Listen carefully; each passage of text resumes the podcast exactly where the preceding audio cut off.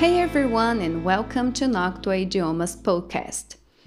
Esse é o último episódio, qual eu explico com mais detalhes sobre os níveis de inglês de acordo com o quadro europeu comum de referências para línguas, focando agora nos dois últimos níveis.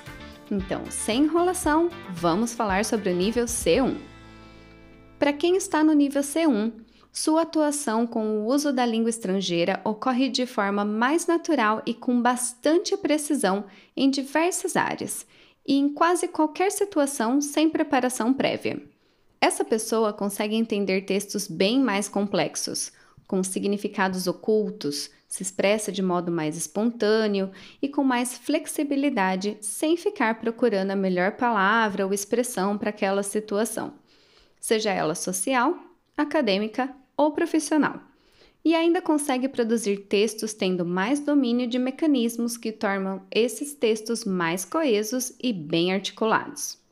É neste nível que a gente consegue conversar tranquilamente sobre assuntos como arquitetura, ética, sustentabilidade, sobre o que vimos no noticiário e ainda falar sobre um possível risco de vida, mudança de emprego, diversas práticas dentro da área da educação e assuntos gerais relacionados à qualidade de vida, sendo essa dentro do ambiente pessoal, profissional, amoroso e ou emocional.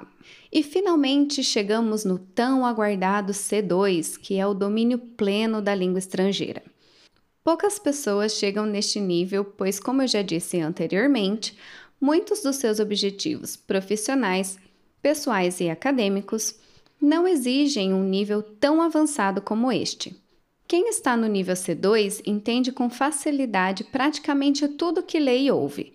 Consegue se expressar com fluência e precisão.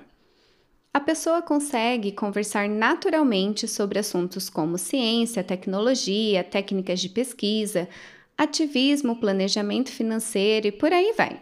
Além de saber expressar sua criatividade com técnicas avançadas tanto na fala quanto na escrita.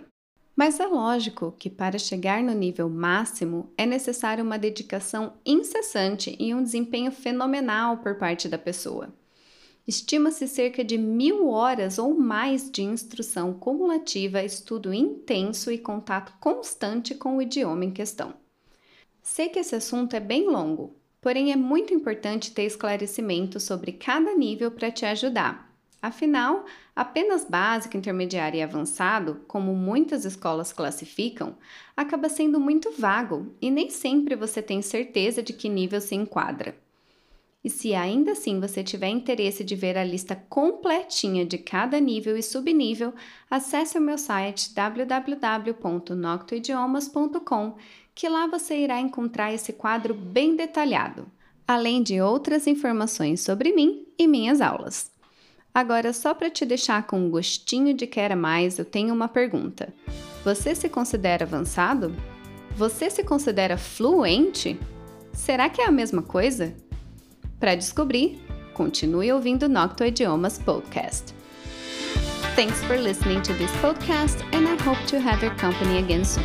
Bye!